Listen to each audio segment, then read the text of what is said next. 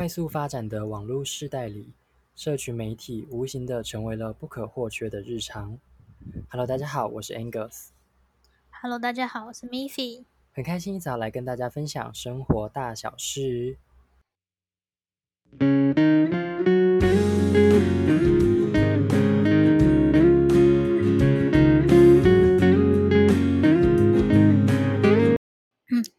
问你哦，你认为社群媒体在这个网络时代里是个必需品吗？我觉得其实是诶，因为社群媒体它在现在网络时代当中，它不仅是一个个人记录生活的工具，那它也是这个时代当中人与人最常互动的一种方式。也就是说，可以透过社群媒体，你可以去认识到更多不同的人的一个管道，这样子。那 Miffy 你呢？你觉得社群媒体在网络时代它是一个必需品吗？嗯，我觉得对我来说是，但是我觉得在这个网络时代里，它不见得是个必需品。呃，原因是我觉得说，嗯、有些人可能就是他觉得不用 Facebook 不不用 Instagram 也无所谓，他觉得他只要看网络新闻或者是使用 email 这样就够了，或者是对他可能就觉得我只是需要。网络或者是来做一些事情，这样就可以就可以在日常所需使用。我觉得，所以对于这些人来说，可能不见得是个必需品，因为他们觉得他们不用 social 也无所谓，或者是他们有社交障碍之类的。所以我觉得，所以不见得是个必需品。嗯，那 Angus，你觉得你是社群媒体的重度成瘾者吗？我觉得我其实是诶，因为除了平常会去，呃，因为像我平常我是一个会去记录我自己生活的人，那我会去曝光我的生活，然后平时就像你刚刚讲的，我也是会去仰赖社群媒体去看一些像是社会新闻啊，或者是一些广告之类的，然后就是会去看一些有的没的啊。所以我觉得其实我一天二十四小时当中，我真的超多时间。都有在碰这个社群媒体，那 Miffy 你呢？嗯，我觉得我绝对是，就是因为我就是因为我我的手机里面没有完全没有游戏的 App，所以我所以我我用手机就是用社群媒体的 App，所以就是 IG 啊、Facebook，然后跟听音乐的 App，所以我我绝对就是。没事，就是会打开 IG 开始滑，然后现实动态先滑完一遍，然后再滑贴文，滑完一遍之后才关手机屏幕。这样没事就会想做这件事情，所以我觉得我是超级的重度成瘾者。我甚至就是那个不是会有就是使用 App 的时间吗？我都是社群媒体的那种 App 是最高的比例的，对。对对对对，没错。那既然我们都很仰赖社群媒体啊，那你觉得说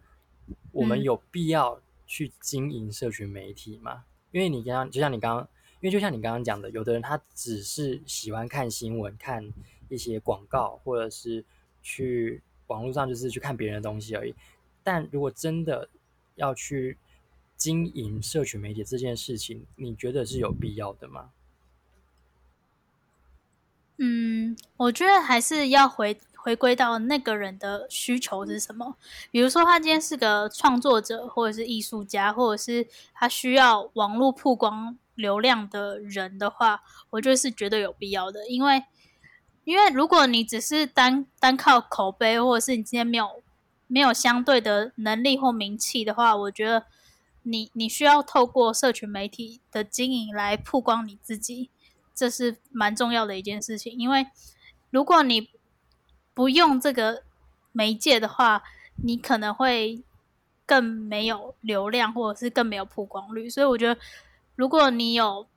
这样的一个平台，然后去使用它，然后可以把你的作品啊，或者是你的嗯、呃、一些东西去推广或者是曝光的话，我觉得这是一个很好的广广。这是一个很好的平台，很好的一个方式，所以我觉得，如果你今天是有这些身份的人，是绝对有必要的。那如果，那 Angus，你觉得呢？你觉得有必要经营社群媒体吗？虽然虽然现在经营社群媒体的比例非常高，但是我觉得没有必要真的很刻意去经营。对，那撇除掉我，因为我刚刚是说我是一个喜欢分享生活的人，我会去记录我的生活的人。那其实我身边有些朋友，他就是不喜欢分享生活，他就是喜欢这样安安静静的过日子。那也不是说没有社群媒体就活不下去这样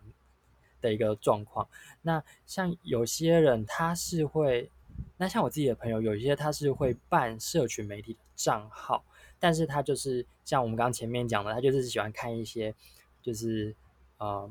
别人的东西啊，新闻，然后广告之类的，然后，但是他不会刻意的去发文，或者是特别去跟大家分享说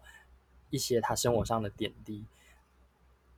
那我觉得其实有好有坏啦，就是毕竟我们刚刚有说，在网络时代当中，社群媒体的确是现在一个非常重要的东西。那你有去经营它是。可以呃增加别人对你的认识，但像有一些朋友，他如果办了账号，但是他没有去经营的话，我觉得其实也没有什么不对，只是说他缺少了一个让人与他连接的一个机会而已。好，那 Angus，你觉得社群媒体带来的一些正负面的影响有哪些？你大概想到的？呃，社群媒体。带来的影响哦，我先说正面的好了。好啊，正面的话就是像是一些比较正向的消息啊，可以透过社群媒体的传播，让更多人看见。那我觉得对个人、对整体社会而言，都是一个正向的效果。当然是如果负面的影响，就是说今天什么什么新闻又讲了一个。什么很负面的消息的话，那其实常常在看社群媒体的我们，就是多少都会被影响到。那我觉得这是其中一点，然后再来是负面的吗？负面我觉得其实，然后再来是负面的影响力，我觉得负面偏多一点点啦。对，对于像是我觉得对于个人的生活太过曝光。容易造成一些隐私权的问题。那虽然说我很喜欢分享我的生活，但是我不会很刻意的、很过度的去呃一五一十的去像是打卡或者是分享我今天吃什么，我今天买什么，我今天做了什么事。对，我只是喜欢分享，但我不会到这么细节。但是其实我发现，其实很多的人会。做到这种好像要别人知道说二十四小时都在干嘛，然后他今天在哪里，他今天做了什么事，他花了多少钱，然后呢，他看了什么电影，买了什么衣服之类的。我觉得这好像有对我来说，这个有点太超过了，因为我觉得说还是要有一点个人的空间，对，除非那个人喜欢，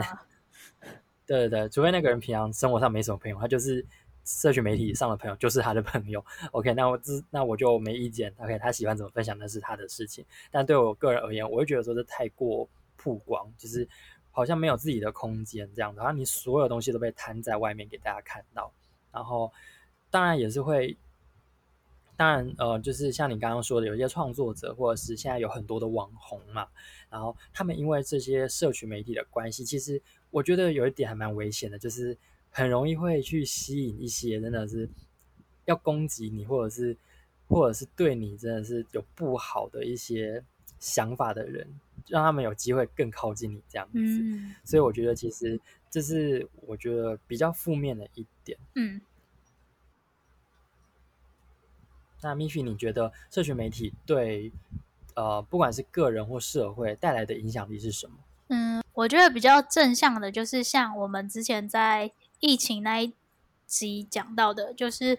嗯、呃，就是可以有更多的就是。因为全民媒体的时代，就是全民网络媒体的时代，然后我们就更有机会能够知道一些不知道的事情、不为所知的一面，比如说监督政府啊，或者是一些弊案啊，或者是一些呃丑闻之类的，就是比较能够全面的知道一些事情，就不会只是停留在就是只有几大报的那那种时代里，然后只能听单一的说法。我觉得就是可以更知道全面的事情，更接近知道真相。对，然后呃，我觉得负面的影响就是，呃，我比较想讲的是网络霸凌这一块，就是嗯、呃，像之前就是大家知道《双层公寓》的那个日本女明星，那位对，嗯，然后我觉得这就是一种负面影响啊，就是网络霸凌，就是有些人可能，嗯、呃，怎么讲？呃，有些人可能就是会，就是没有办法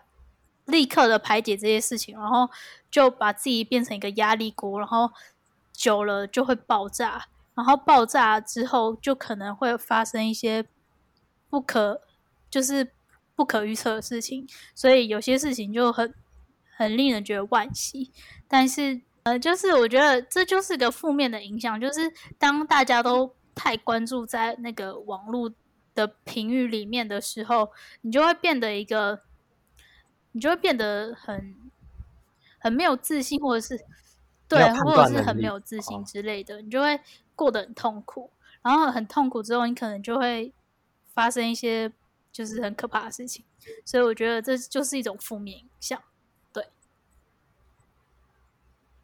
听众朋友们，你们是喜欢经营社群媒体的人吗？社群媒体对你来说又有多重要呢？欢迎留言告诉我们哦。今天节目